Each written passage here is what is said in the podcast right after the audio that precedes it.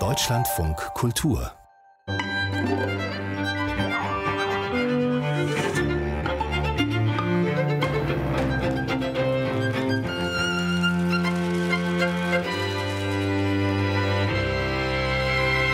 Einen wunderschönen guten Abend, meine Damen und Herren. Ich begrüße Sie ganz herzlich zum letzten literarischen Quartett in diesem eigenwilligen Jahr. Weihnachten steht vor der Tür und wir wissen nicht so genau, ob wir es reinlassen dürfen und wenn ja, wie viele. Fest steht allerdings, dass wir heute Abend über vier spannende Bücher reden werden und dass ich drei Gäste hier habe, die unerschrocken und artig auf Abstand sitzen. Ich fange mal mit dem Gentleman in der Runde an. Ich begrüße Uli Mattes. Er ist Präsident der Deutschen Filmakademie, Schauspieler. Zuletzt war er zu sehen als Bischof in Gott, dem Sterbehilfedrama von Ferdinand von Schirach.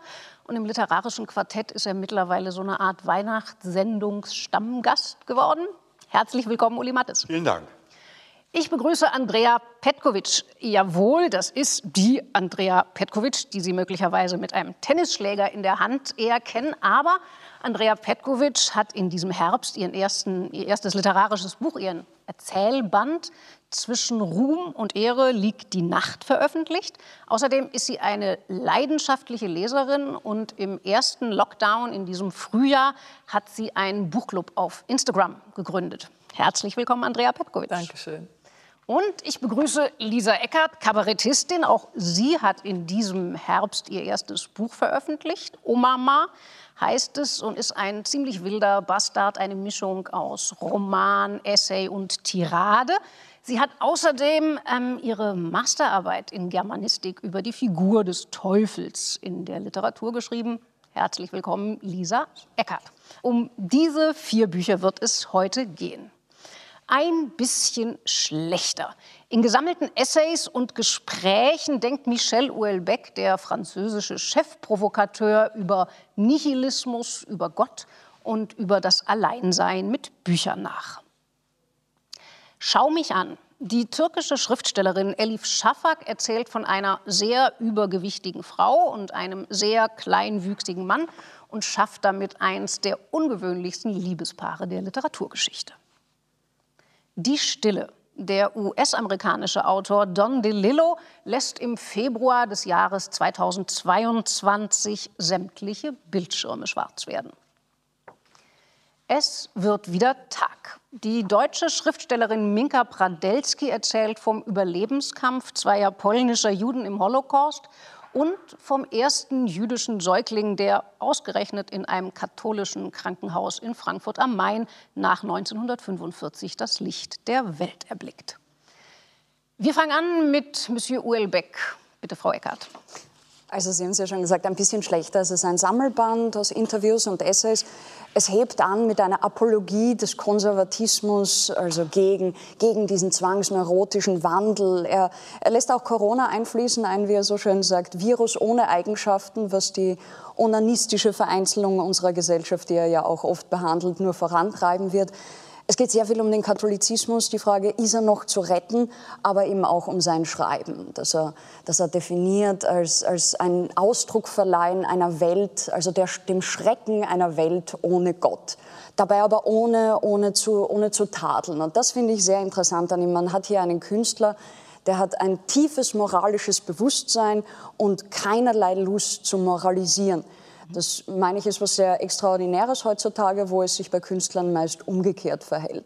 Ansonsten, ja, wer Houellebecq kennt und schätzt als diesen dandyesken Diogenes, der findet ihn hier auch wieder. Also er, er schimpft auf den Individualismus, den Liberalismus, natürlich auf das Rauchverbot.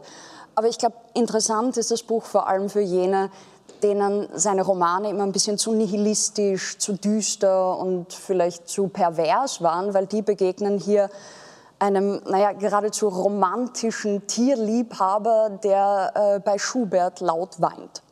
Das ist wahr, da habe ich auch sehr gestaunt. Ähm, Herr Mattes.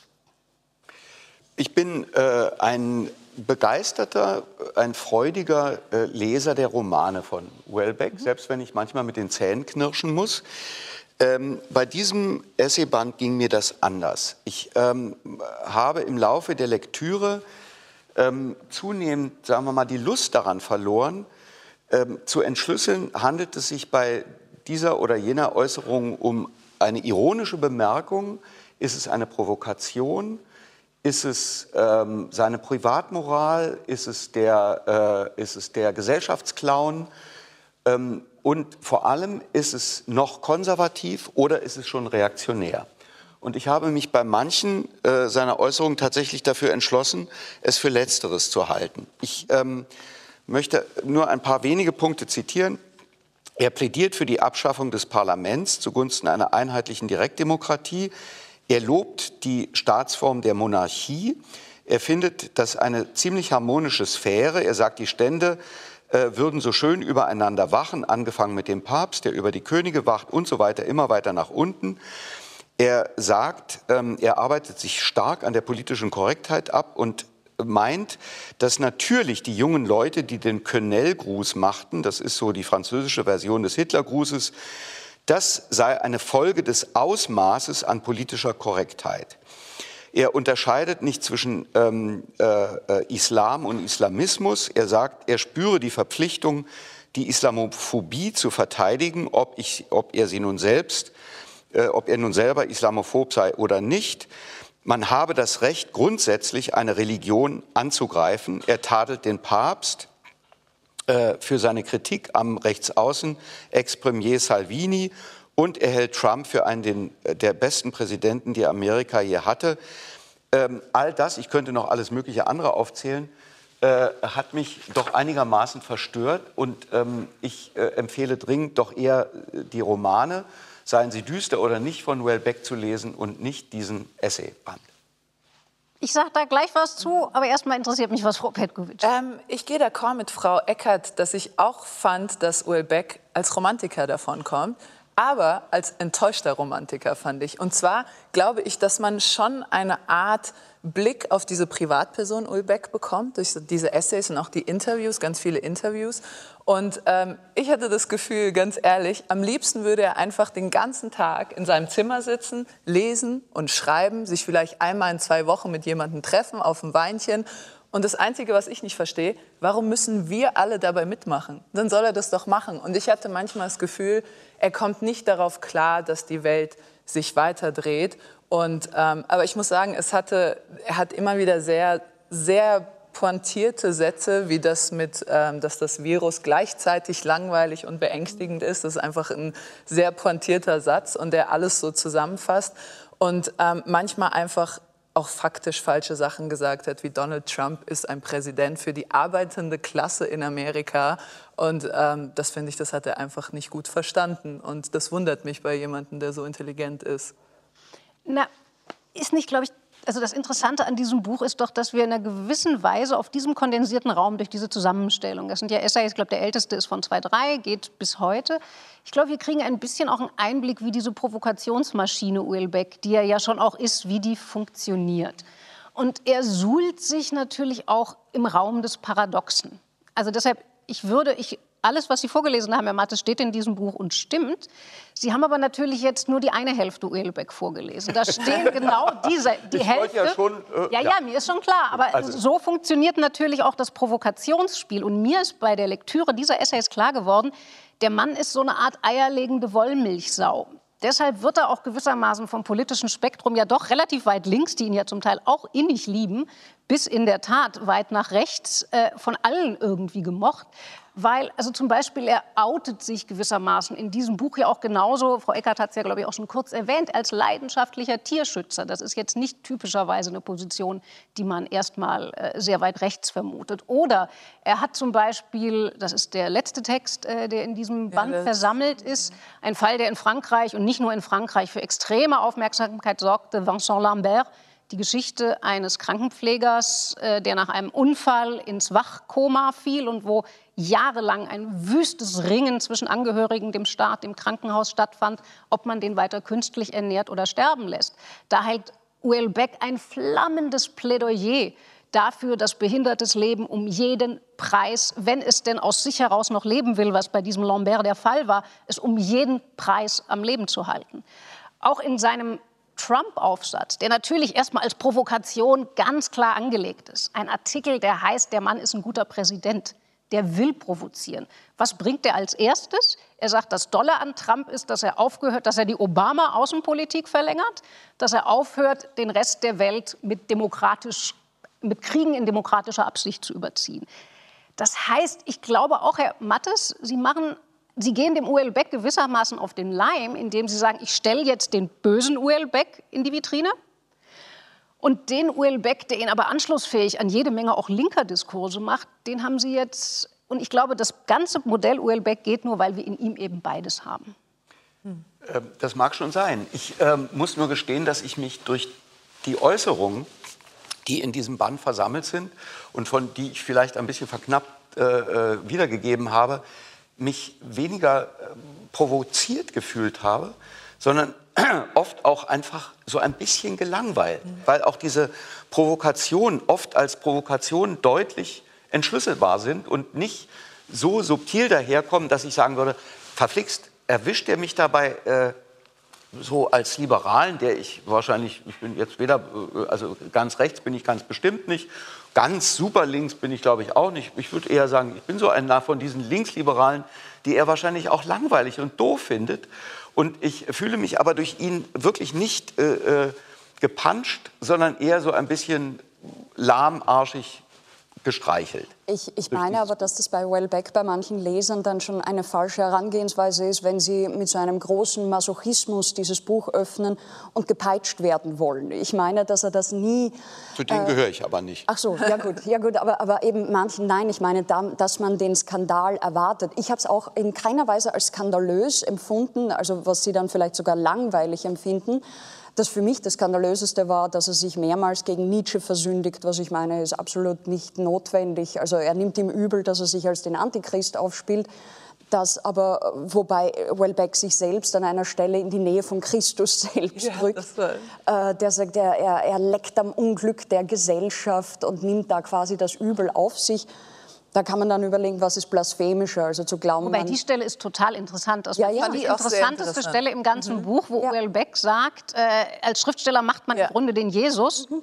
Man nimmt das Negative der Welt auf sich und dann kommt der sehr interessante Satz, der, glaube ich, auch in die Richtung geht, was Sie gesagt haben. Und dann sagt er, man muss aufpassen, dass das Negative einen nicht so erwischt, dass es anfängt, einen zu vereinnahmen. Mhm. Das hat er auch an einer anderen Stelle bei diesen Fotografien, diese Senioren, die, die sich quasi selbst spielen äh, mhm. für, für die Belustigung der Touristen, wo er auch schon diesen Satz fallen lässt, man muss aufpassen, denn man wird, was man spielt.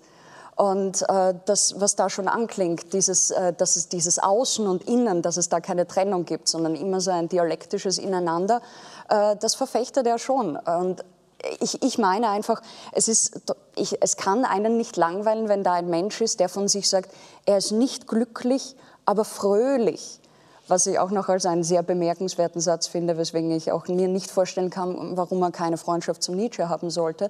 Äh, das erscheint mir doch als eine sehr schillernde Figur, die jetzt nicht rein auf die Provokation aus ist. Nein, das glaube ich auch. Das hm. unterschreibe ich sofort. Nur, ja, Entschuldigung. Nee, gar nicht. Ich wollte nur noch mal auf den Satz zurückkommen. Ich glaube, dass der nämlich O.L. Beck ganz gut zusammenfasst, weil er sagt etwas sehr Wahres. Als Schriftsteller ist man irgendwie auch dazu da, um alles Negative zu nehmen und dann wieder nach außen zu tragen und der Welt zu präsentieren. Und er kann aber da nicht aufhören, sondern er muss sich im nächsten Satz direkt mit Jesus Christus vergleichen. Und ich glaube, das fasst Uel Beck ganz gut zusammen, dass er wahre Sachen sagt, pointierte Sachen sagt, witzige Sachen sagt und dann aber noch mal kurz ausschlagen muss, um vielleicht Sie hat er verfehlt, Herr Mattes, aber ich glaube, er will schon manchmal so einen kleinen Kinnhaken mitgeben, damit die Leute, ich weiß nicht, ob er immer nachprüfen will, ob wir noch wach sind, während wir lesen. Was mir gefallen hat an dem Buch, dass ich immer hin und her gerissen war. Ähm, mal fand ich diesen Trump-Essay, den fand ich unmöglich, ehrlich gesagt. Und dann, was Sie eben schon erwähnt haben, dieses letzte, äh, es war, glaube ich, ein Vorwort oder ich weiß nicht genau, es war ein Vorwort zu, zu einem Buch.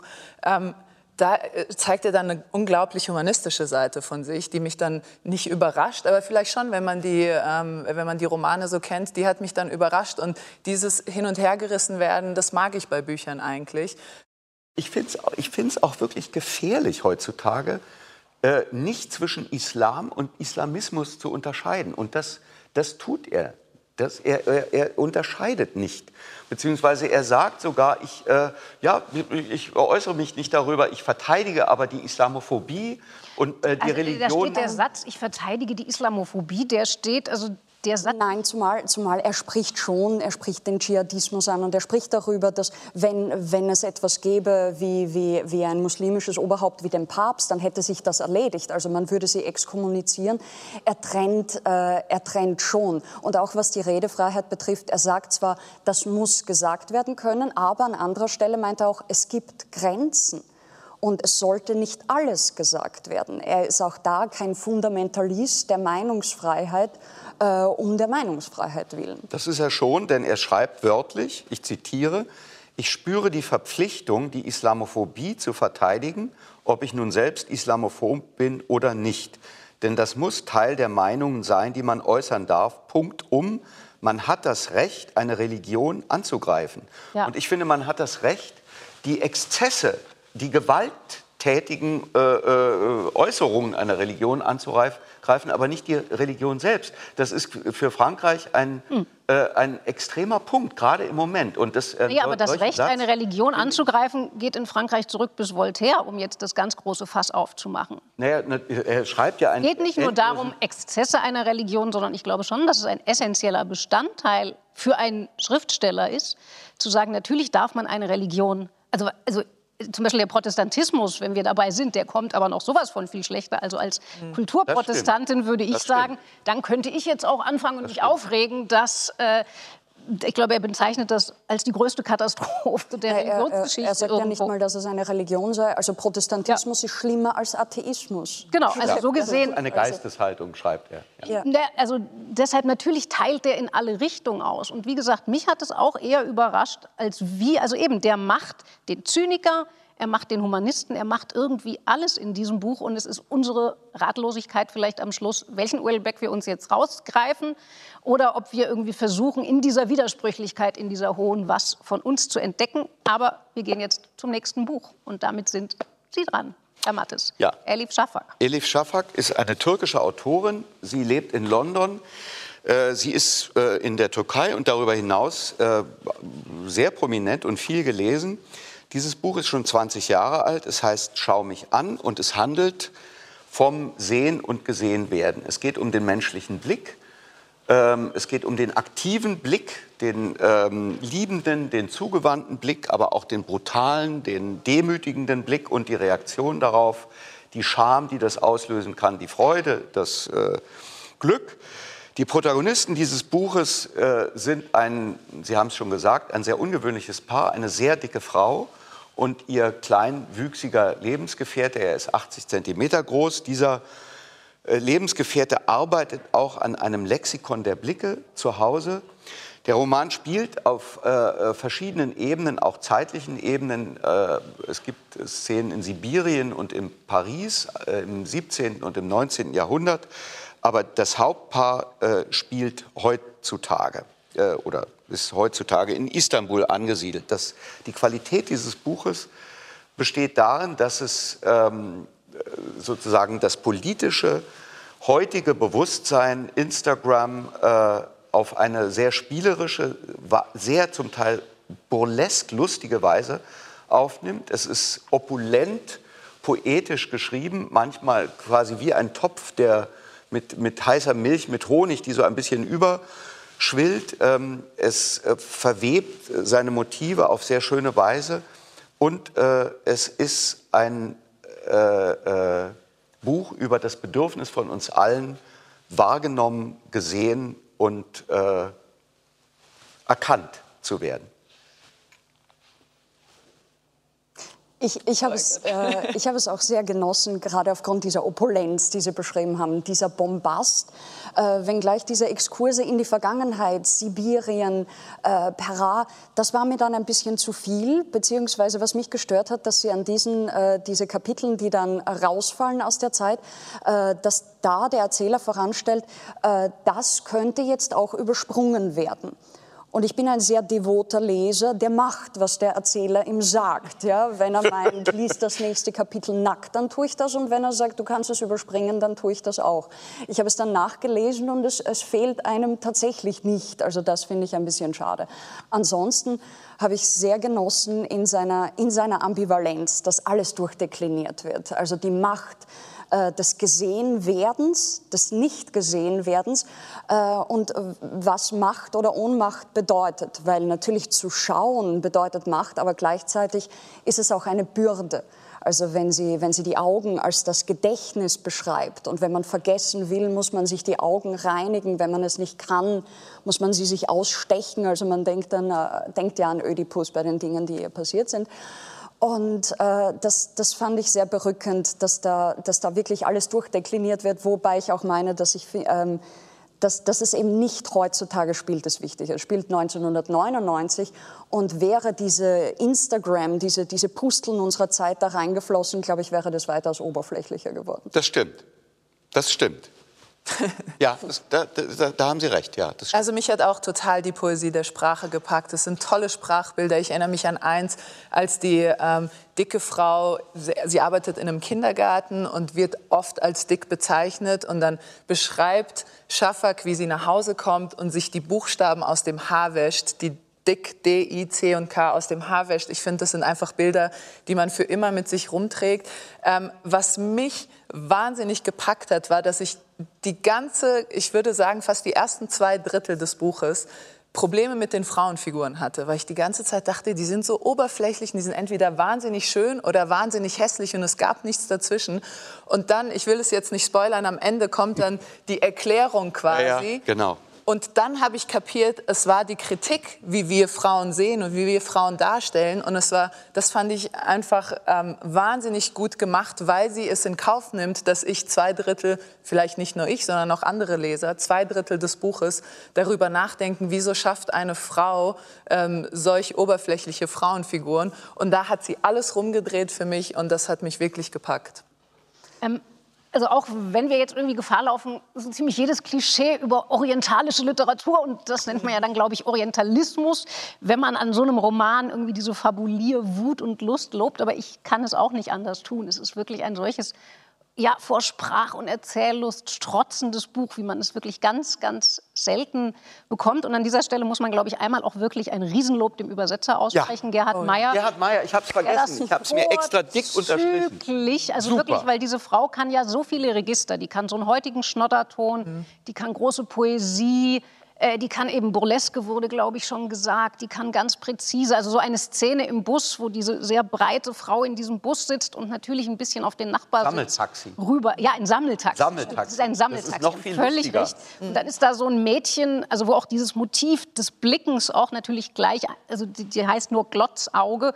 Und dieses Glotzauge sitzt bei Mami auf dem Schoß und ist eigentlich auch eher eine unangenehme Blage. Und, äh, aber irgendwie kriegt man dann auch Mitleid mit Glotzauge. Also es ist eine wahnsinnig lustige Szene, über die man, also ich habe da laut lachen müssen und trotzdem schafft die äh, Elif Shafak das mit enormer Empathie für, die, für diese Dicke.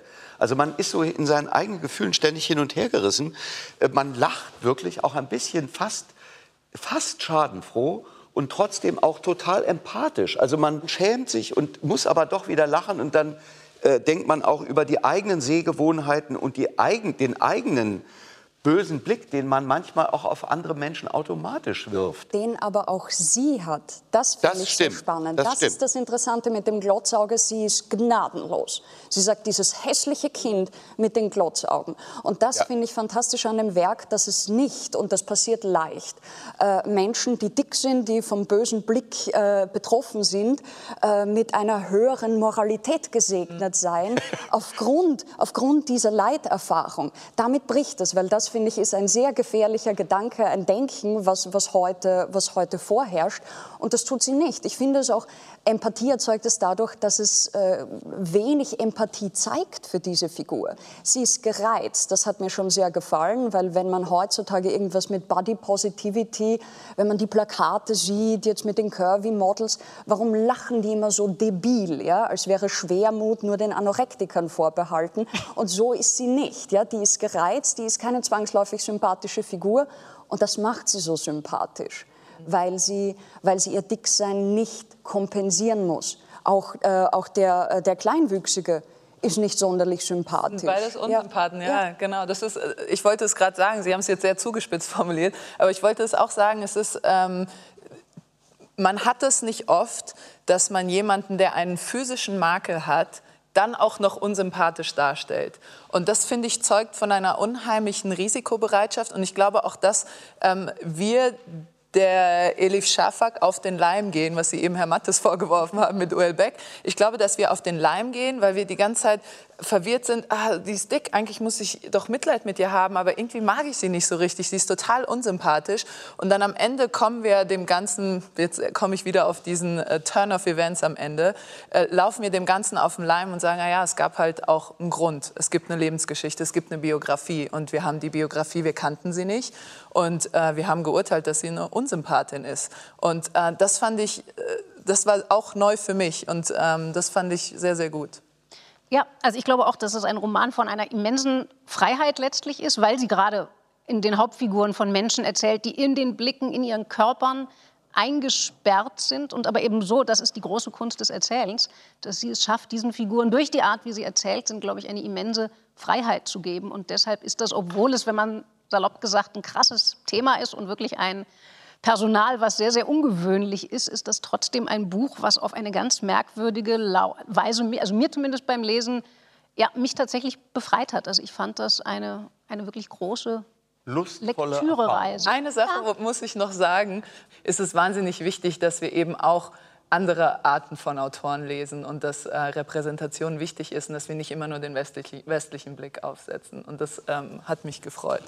Sie haben aber einen sehr westlichen ja, Autor mitgebracht. Habe ich mich direkt Frau selbst disqualifiziert. Ich wollte gerade sagen, jetzt erklären Sie mir mal, wieso Don DeLillo nicht richtig Westen Ja, ich freue mich, wenn ich mich immer selbst mit meinen Aussagen direkt disqualifiziere. Ich habe Don DeLillo mitgemacht, mitgebracht, äh, den großen Meister des Postmodernismus. Ähm, er beschreibt, es ist ein Buch, eigentlich ist es ein Büchlein, es ist wahnsinnig dünn. Und ich habe es auch mitgebracht, weil ich ein Herz für meine Mitstreiter und Mitstreiterinnen habe. Und ich wollte euch nicht durch tausendseitige Wälzer durchquälen und habe dieses kleine, aber feine literarische Werk mitgebracht.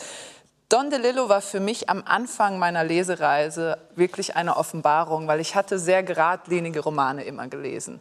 Und dann dieses, ähm, dieses Postmoderne, diese ähm, dieses Spielen mit Raum und Zeit, das war neu für mich. Ich war relativ jung, ich war Anfang 20 und ich dachte mir damals, ah, so kann man Romane auch schreiben. Das hat mich wahnsinnig gefreut. In diesem Buch geht es um zwei mittelalte Ehepaare. Das eine ist in seinem New York City Apartment und bereitet sich auf eine Super Bowl Party vor, das Finale des American Footballs.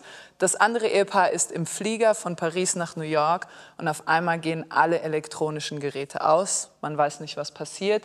Äh, in der Wohnung ist außerdem noch ein Student der Physik, der ähm, mit Einstein-Zitaten um sich wirft. Und ich habe eine Sache gelesen in meiner halbherzigen Recherche, die mich sehr froh gemacht hat. Angeblich haben die Lektoren versucht, Don DeLillo davon zu überzeugen, Pandemie und Virus reinzubringen. Aber er hatte das Buch davor geschrieben und er hat sich strikt geweigert. Leider gelungen. Ja. Seite 84. Ist es Ihnen gelungen? Es ist Nein. Ihnen leider gelungen. Ach, hatte, Seite ah, 84, Frau Petkovic. Ah, ja, auch ganz dick angestrichen. Wirklich? Ja. Das ist mir entgangen. Vielleicht war ich nicht so gefeuert. Das ist wirklich äh, peinlich. Aber gut, das ist mein ja. erster und letzter Auftritt im literarischen Quartett.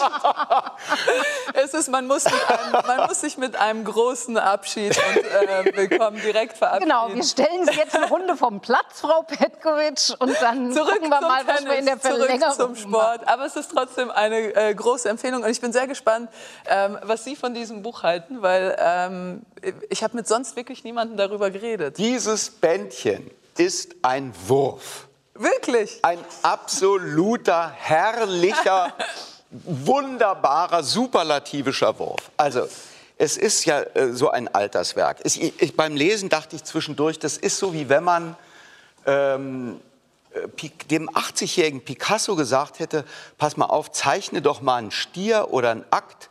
Und dann hätte der sich hingesetzt und hätte mit so ein paar Krickel, Krickel, Krickel, hätte der die Essenz und so etwas gelingt diesem Don DeLillo auf eine so unglaublich sophisticated Weise schafft er fünf unglaublich klar umrissene Figuren. Die Psychologie ist immer nur so big, big, big, big an, so angerissen. Der Stil ist total lässig von einer Intelligenz und von einem Sprachgefühl und einem Witz. Es ist irre politisch, äh, ohne dass es einem so mit der Keule äh, drüber gezogen würde. Also ich fand dieses, ich fand das wunderbar. Schön. Ich habe selten so einen Zorn empfunden bei der Lektüre eines Buches wie bei diesem. Ja. Wirklich, ich lag wach, weil ich mir dachte, das ist doch nicht wahr. Also ich habe nichts von DeLillo gelesen, dann habe ich hier hinten gesehen, ah, gut 36 geboren, womöglich der Prolog zum echten Buch, ja, und er liefert uns jetzt kapitelweise das, weil er Angst hat, äh, den Weg des Irdischen zuvor zu gehen. Ich konnte, nein, ich konnte damit nichts anfangen. Und dann habe ich mir gedacht, das gibt es jetzt aber nicht. Nee. Und habe mir gedacht, das gibt's auch nicht. Nein, und dann habe ich was gemacht, das mag jetzt verruf, verruch klingen, aber ich habe es gelesen und dabei an einen anderen Autor gedacht. Und zwar an Ionesco. Und dachte mir, lies es wie absurdes Theater. Und dann hat es funktioniert. Und plötzlich fand ich es unfassbar komisch.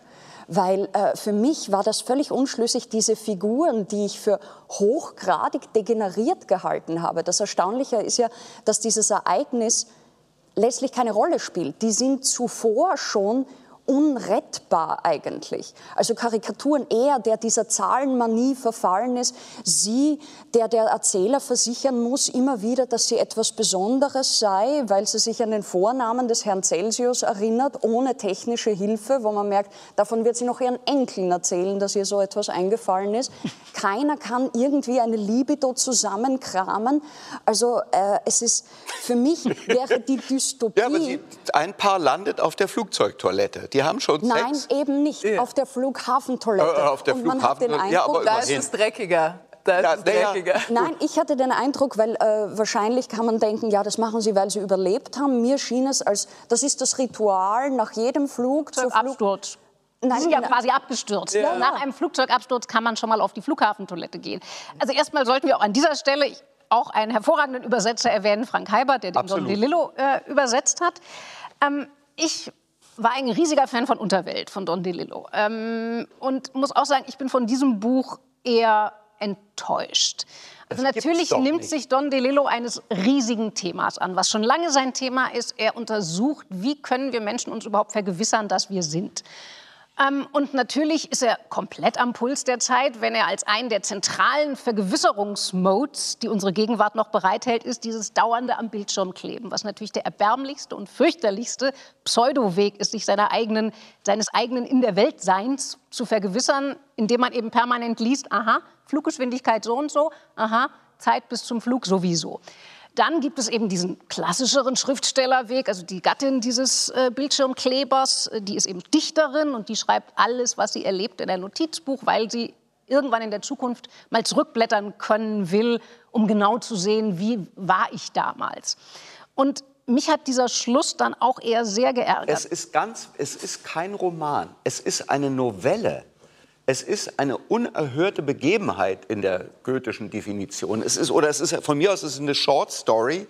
Es sind, alle Figuren sind äh, äh, angerissen. Ist sie sind von mir aus Bild, ja. Charaktermasken.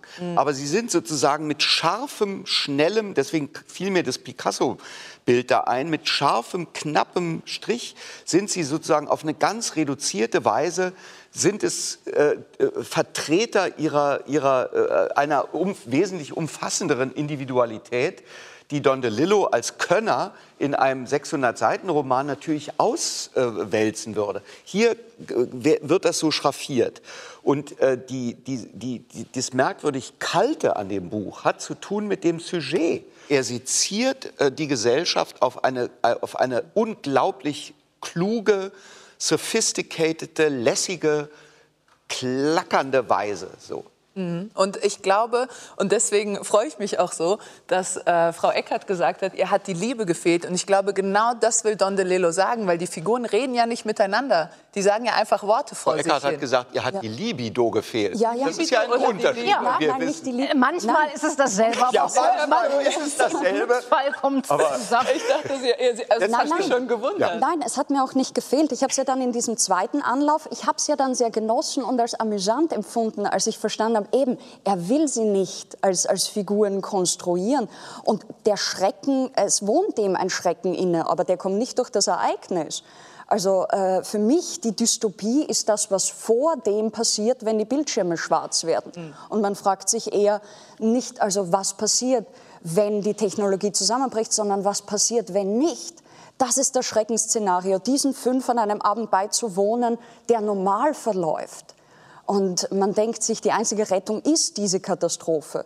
Sie nutzen sie leider nicht. Aber es wäre noch eine Hoffnung gewesen. Und es wundert mich, dass Sie die letzten fünf Monologe, dass Sie davon enttäuscht waren, weil ich fand, das war dann so, darin hat alles kulminiert und dann hat jede Figur nochmal seinen Monolog und spricht nochmal aneinander vorbei und redet einfach vor sich hin. Und, ähm, und ich glaube, dass, weil wir eben immer in Bildschirme gucken und nicht mehr uns einander angucken, und ich glaube, das wird, und es hängt ja eine wahnsinnige, wahnsinnige Gruseligkeit über diesem Werk. Es ist so, die Amerikaner würden sagen Eeriness, was so zwischen gruselig und dunkel ist. So ein- Also wir aber jetzt nicht verteidigen. falsches Bild, sonst kauft keiner dieses Buch vermitteln. es, hat, es hat auch wirklich Humor. Ich Ja, möchte unbedingt noch Ja. mal sagen, dieses Absolut. Buch Ja. ist sehr witzig. So, Herr auch Mattes, das haben Sie jetzt sehr, sehr artig gemacht. ähm, wir kommen jetzt trotzdem zum nächsten Buch. Ähm, Artig? Bin ich mir nicht sicher, ob das jetzt artig Das war sehr artig. So, wir kommen jetzt zum nächsten Buch. Und zwar ist das ein Buch, ähm, das mit großer Werf, mit großer Verzweiflung an die Kraft des Erzählens glaubt, die daran glaubt, dass es Geschichten gibt, die unbedingt erzählt, aufgeschrieben, festgehalten werden müssen. Minka Pradelski, es wird wieder Tag. Clara und Leon Bromberger sind polnische Juden. Sie überleben den Holocaust und lernen sich kennen in einem der Displaced Person Lager, die die Amerikaner in Deutschland in den besatzten, von ihnen besatzten Gebieten gegründet haben, damit die gestrandeten Überlebenden des Holocaust überhaupt einen Ort, eben diese sogenannten Displaced Person, überhaupt einen Ort haben, an dem sie aufgefangen werden können. Ähm, die beiden heiraten, bringen dann, es kommt das Kind zur Welt, ein sehr, sehr ungewöhnlicher Säugling. Er kommt ausgerechnet an Weihnachten, an Heiligabend in einem katholischen Krankenhaus in Frankfurt am Main auf die Welt.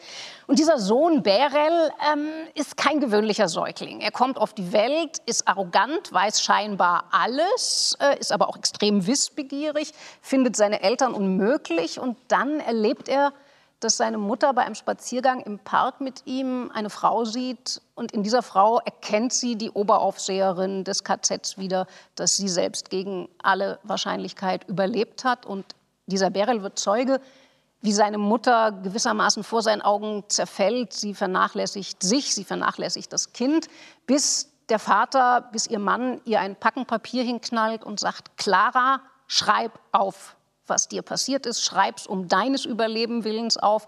Schreib es um das Überleben unseres Sohnes Willen auf. Und Clara setzt sich hin und schreibt, ähm, und das macht auch einen Großteil dieses Buches aus. Ähm, ich war von diesem Buch restlos fasziniert. Ich kann es auch nicht verstehen. Es ist vollkommen übersehen worden in diesem Jahr. Es ist Ende August äh, erschienen. Es gibt keine einzige richtige Besprechung dieses Buches. Es erzählt zum einen eben von einem Aspekt dieser Grauensgeschichte, der Verbrechensgeschichte des Holocaust, über den wir sehr wenig wissen, nämlich wie haben eigentlich Juden und Altnazis zusammengelebt nach 1945. Ähm, es ist ein Buch, was einen oft in dieses Grauen mitnimmt, ohne eine falsche Nähe, die überhaupt nicht herstellbar ist, bei dem Gegenstand herzustellen. Ähm, es ist, wie ich schon sagte, mit einer großen Wut und Werf geschrieben und gleichzeitig gehen aber auch, bleiben Hoffnungsfenster offen. Also mich hat, für mich ist das eines der Bücher des Jahres und ich habe es jetzt in diese letzte Sendung mitgebracht, weil ich, wie gesagt, es nicht verstehen kann, warum dieses Buch völlig übersehen wurde bisher. 100 Prozent bin ich zu 100 Prozent bei Ihnen. Ich werde den Don DeLillo mit meinem Leben verteidigen, aber das war das beste Buch der Runde. Oh, jetzt habe ich ihn runtergeschmissen, das soll kein Zeichen sein. Ich fand das Buch wahnsinnig gut. Ich saß in einem Zug, als ich anfing, es zu lesen. Es war so trübes Novemberwetter draußen. Ich habe hinten den Klappentext gelesen und dachte, oh, jetzt bereite ich mich mal auf ähm, trübe Stimmung vor. Und ich habe laut gelacht in dem ersten Kapitel über den kleinen Säugling, der denkt, er ist der König der Säuglinge. Und, ähm, und dann war ich in diesem Buch drin. Ich habe es nicht mehr aus der Hand gelegt. Es ist wahnsinnig gut geschrieben aber das ist, glaube ich, die Voraussetzung von allen Büchern, die hier sind. Was es gemacht hat für mich, es hat die Figuren allesamt humanisiert. Die Juden so wie auch die Aufseherin. Und was ich fand, was sie gemacht hat, sie hat... Also inwiefern humanisiert? Und zwar hat sie ganz oft mit Eitelkeit gespielt. Es wird ja ganz oft über Klamotten, über Schuhe, wie kleidet sich jemand, jemand ist sehr eitel. Und ich finde, Eitelkeit ist etwas zutiefst Menschliches. Weil es hat, es ist weder gut noch schlecht. Und genauso, und was zum Beispiel auch ein Beispiel, dass... Ähm, die junge Clara ihre Eltern mitten in der Pubertät verlässt und in so einem rebellischen Teenagertum, was ja sehr menschlich ist und was wir alle kennen. Und die Situation daran, diese ganz schlimme Situation, ändert daran nichts, dass sie trotzdem in einem pubertierenden Rebellentum ist. Und das finde ich zutiefst menschlich. Also ich finde, dass sie da diese Menschlichkeit herausgearbeitet hat. Oder eben die Eitelkeit von dieser Tante von ihr, die immer zu dem besten Schneider geht und sich immer die besten Schuhe machen lässt. Und ähm, dieses Buch war eine absolute Offenbarung für, für mich und ich hoffe, es lesen alle Menschen dieser Welt. Wirklich. Ich bin in einem schrecklichen Dilemma. Oh. Ich finde, ähm, das Thema der äh, Schuldgefühle, die äh, sehr viele äh, Überlebende der Shoah nach dem Krieg mit sich herumgeschleppt haben, ein großes, ein wichtiges, ein herzbewegendes, zumal angesichts der, des, des erstarkenden Antisemitismus bei uns, angesichts der Tatsache, dass die AfD im Bundestag sitzt und so weiter und so weiter. Ähm, ich halte dieses Buch für nicht so richtig gelungen.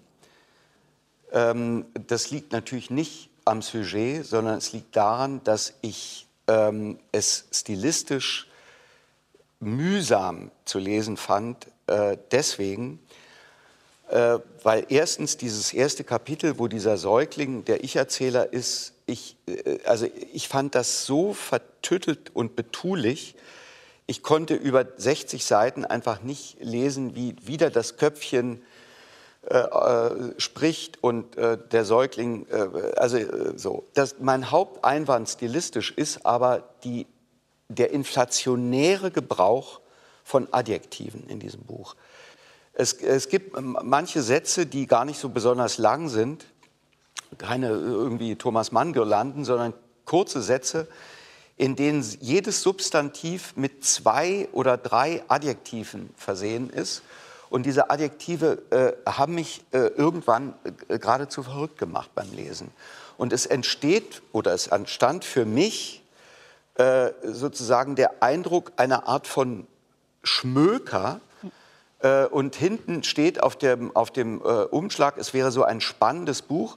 Ich finde, angesichts dieses Themas müsste sich es verbieten, diese Art von, von Schmökerhaftigkeit, die sich, das gestehe ich, einfach für mich übertragen hat. Und deswegen äh, kann ich mich äh, Ihrer Begeisterung einfach überhaupt nicht anschließen. Und es tut mir wirklich äh, außerordentlich leid, weil ich das Thema an und für sich für außerordentlich äh, wichtig und äh, ich, wesentlich halte. Ich bin da aber ganz bei Ihnen. Zum einen, was das Dilemma betrifft, weil man ein grundsätzlich ein extremes Unbehagen hat, so ein Sujet dann ästhetisch, stilistisch zu bewerten. Und zum anderen, ich fand es auch ähm, ich fand, da drinnen sind drei Romane und jeder hätte mich interessiert. Das ist zum einen äh, diese Geschichte, wie, wie sie dann erwischt wird, die sehr, sehr lange dahin geht. Das wäre es wert gewesen. Äh, mir ist es irgendwie schuldig geblieben für meinen Geschmack, was passiert mit dieser Lilliput. Sie sieht sie, was, äh, was ergibt sich dann, wie geht man mit ihr um? die Frau, in die, die Oberaufseherin, die Oberaufseherin genau. in dem KZ. Und das erste Kapitel, mit dem ich am meisten hadere, wo man immer die Blechtrommel im Hinterkopf ja. hat, ja. diese äh, sexualisierte Präpotenz dieses Kindes, was, äh, was äh, ein unglaubliches Fass aufmacht. Und das wird nicht mehr eingelöst. Das kommt in, einer, in einem völlig belanglosen Kapitel von fünf Seiten, kommt dieses Kind noch mal zu Wort. Und äh, das, das, da fehlt mir etwas. In, in, dem, äh, in dem Krankenhaus meinen Sie, er ist an Heiligabend geboren, wie unser Heiland. Also es ist alles so gewichtig da muss doch etwas kommen. Dieses Kind spielt in der weiteren Folge überhaupt keine Rolle. Ich finde, es ist, es ist sehr, also der Spannungsbogen verwirrt mich zutiefst. Dann steht am Ende die Geschichte des Mannes und da war bei mir längst die Luft draußen, muss ich sagen. Also es ist, es ist sehr, äh, also eine richtige Antiklimax für mich. Also ich teile, ich teile die, die Skepsis nicht. Also zum einen möchte ich wirklich eine Lanze für diesen Einstieg und diese Säuglingsperspektive ich am Anfang, auch. die tief befremdlich sein kann und das muss sie sein. Also ich rechne dieser Autorin hoch an, dass sie gerade bei diesem Thema eben nicht gesagt hat, weil wir alle, glaube ich, hier wissen, es ist hochnotheikel, diese Art von Holocaust-Literatur, wo man meint, das unaussprechliche, möglicherweise unbeschreibbare Grauen ließe sich eben doch beschreiben. Deshalb, wenn das mit diesem Teil, wo Clara ihre Erinnerungen aufschreibt, anfangen würde, hätte mich dieses Buch nicht so fasziniert. Sie wählt diesen in der Tat hoch unsympathischen Säugling, der, wie ich auch, ich glaube, das ist eine ziemlich bewusste Gegenfigur Ich- zu ja. Oskar Matzerath. Wir alle wissen, Günter Grass Aber hat geht, diesen geht es um den perfekten... Stil. Der, der Stil ist, Ich weiß jetzt auch nicht, ob der es Stil gibt ist betulich. Was heißt betulich? Ich würde jetzt auch nicht sagen, betulich heißt dass betulich. ich Das ist eine äh, Empfindung. den Thomas Mann-Preis verschiedener für. Großstilistik an Minka Pradelski vergeben muss. Aber ich glaube, dass ihr es gelungen ist, diese Thematik in einer Weise zu verdichten, dass, dass dieses Buch eine Chance hat, von vielen Menschen gelesen zu werden. Ich finde, das ist ein extrem lesbares Buch. Es ist ein Buch von einer unglaublichen Wahrhaftigkeit, wo ich tatsächlich bereit bin zu sagen, ich gebe Ihnen recht, man könnte dieses Buch, wenn man das denn so lesen will, sagen, ja, das ist nicht stilistisch der Höhepunkt der Literaturgeschichte. Da gebe ich Ihnen recht. Aber ich, mich stört das bei diesem Buch überhaupt nicht, weil sie hat erstmal den Mut, diese disparaten Perspektiven aufzumachen. Und was soll denn bei so einem Säugling, der in eine Familie geboren wird, das wissen wir von den Geschichten von Überlebenden, es wurde geschwiegen in diesen Familien. Die zweite Generation weiß eigentlich nur über Umwege von den Leidensgeschichten, von den Natürlich. Verbrechen. Das- und was soll, und darauf das- zu reflektieren, Ja. indem ein Säugling sich plötzlich anmaßend für so gebärdet, als wäre er schon das Weltwissen. Das ist doch eine unglaublich kluge und zutiefst ähm, also eine, eine Reaktion, die mir noch mal was geöffnet hat, zu sagen, da kommt einer auf die Welt. Also eben, das fängt mit dem Satz an, der Tag, an dem ich auf die Welt kam, hatte ich bereits verloren.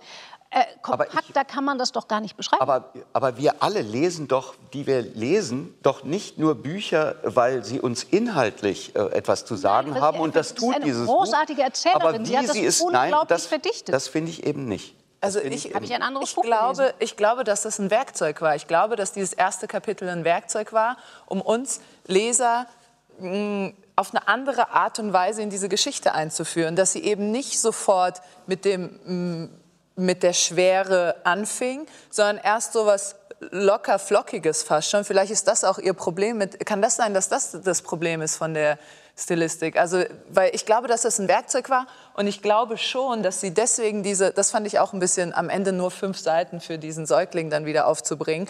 Ich glaube, dass das, für mich hört sich das an, die auch ein Buch geschrieben hat, die Lektorin oder der Lektor hat dann angerufen und gesagt, dort ist doch da so ein Kind, kannst du da noch was dazu schreiben? aber also jetzt ist aber Ja, mal gut, aber ich, ja? ich meine auch, dass das äh, so verwendet kam wurde. Und für ich- mich ist es gar nicht mal der Schluss, aber auch der Anfang. Für mich ist es zu sehr als Werkzeug ersichtlich, dass man eben nicht so einsteigt.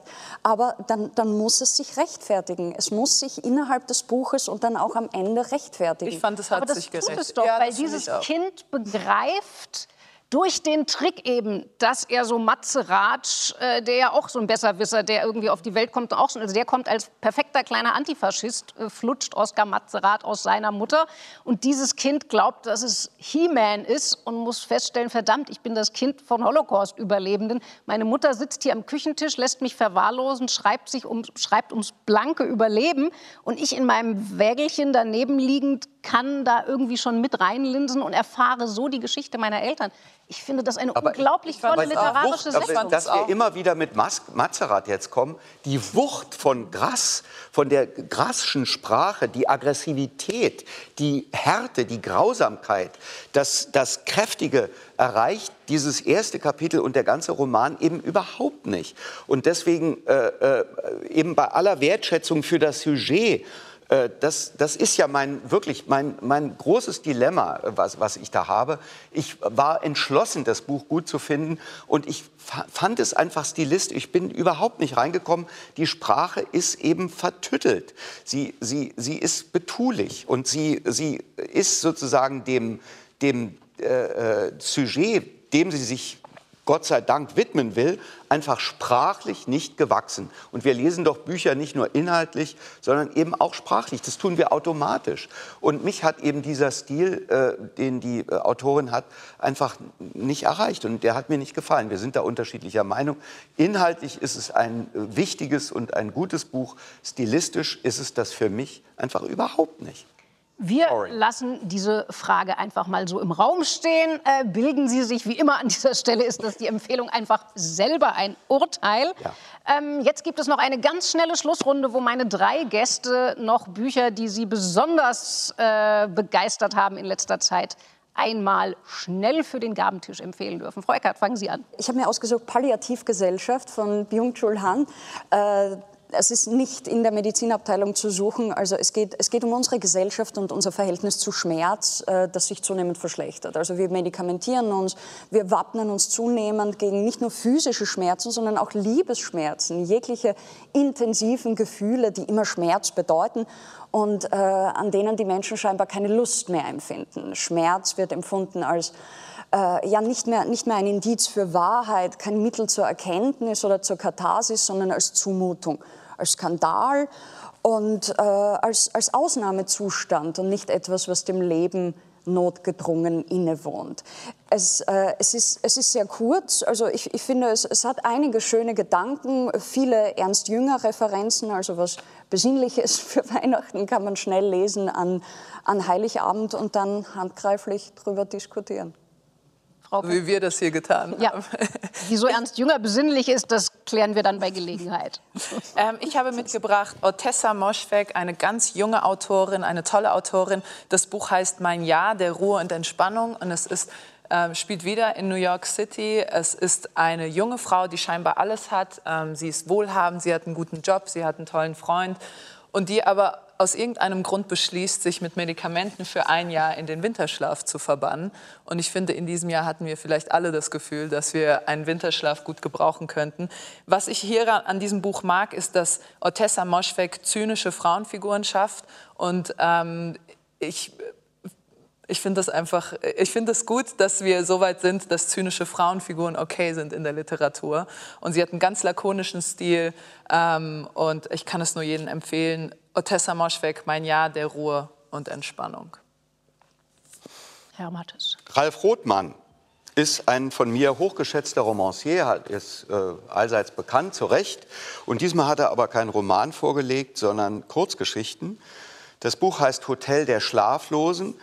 Es geht in allen diesen Kurzgeschichten, äh, die auch alle sozusagen äh, kleine Romane sind, äh, um existenzielle Situationen. Ähm, äh, die spielen zum Teil in alltäglichen Situationen, in, während einer Autopanne, in einem Pferdestall. Sie spielen aber auch eine dieser Kurzgeschichten in einem Folterkeller äh, bei Stalin.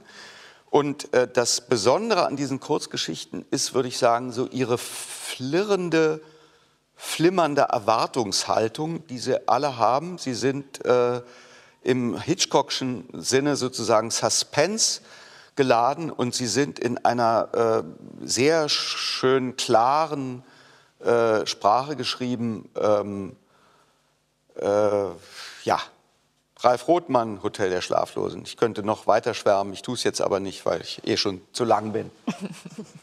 Ja, wir sind in der Tat am Ende mit den Nerven, mit diesem Jahr und mit Mit den Nerven allem. nicht. Mit den Nerven nicht. Gut, nein, wir, uns geht es eigentlich prächtig und ich bedanke Nein, mich. das auch nicht. Es ist noch Ach was Gott, dazwischen. Herr Mattes. Es wird ja rausgeschnitten, Frau Es wird Sommer. alles raus. Wir sind weder mit den Nerven am Ende, noch geht es uns prächtig. Aber wir sind mit dieser Sendung am Ende, einigen wir uns darauf. Ich bedanke mich ganz herzlich bei meinen drei Gästen, Uli Mattes, Andrea Petkovic und Lisa Eckert. Bei Ihnen, meine Damen und Herren zu Hause, bedanke ich mich selbstverständlich auch. Wenn Sie jetzt immer noch nicht ganz sicher wissen, was Sie schenken sollen, beziehungsweise auf der Suche nach weiteren Empfehlungen sind, lege ich Ihnen unsere digitale Büchervermittlung dein-buch.zdf.de ans Herz. Falls Sie zu den Ohrenmenschen gehören, die eben gar nicht so gerne anschauen, dann können Sie das literarische Quartett auch als Podcast anhören, und zwar bei Deutschlandfunk Kultur. Wir sehen uns, wenn Sie mögen, im Februar wieder. Ich wünsche Ihnen bis dahin frohe Weihnachten. Trotz allem kommen Sie gut ins neue Jahr und bleiben Sie noch ein bisschen am Lesen.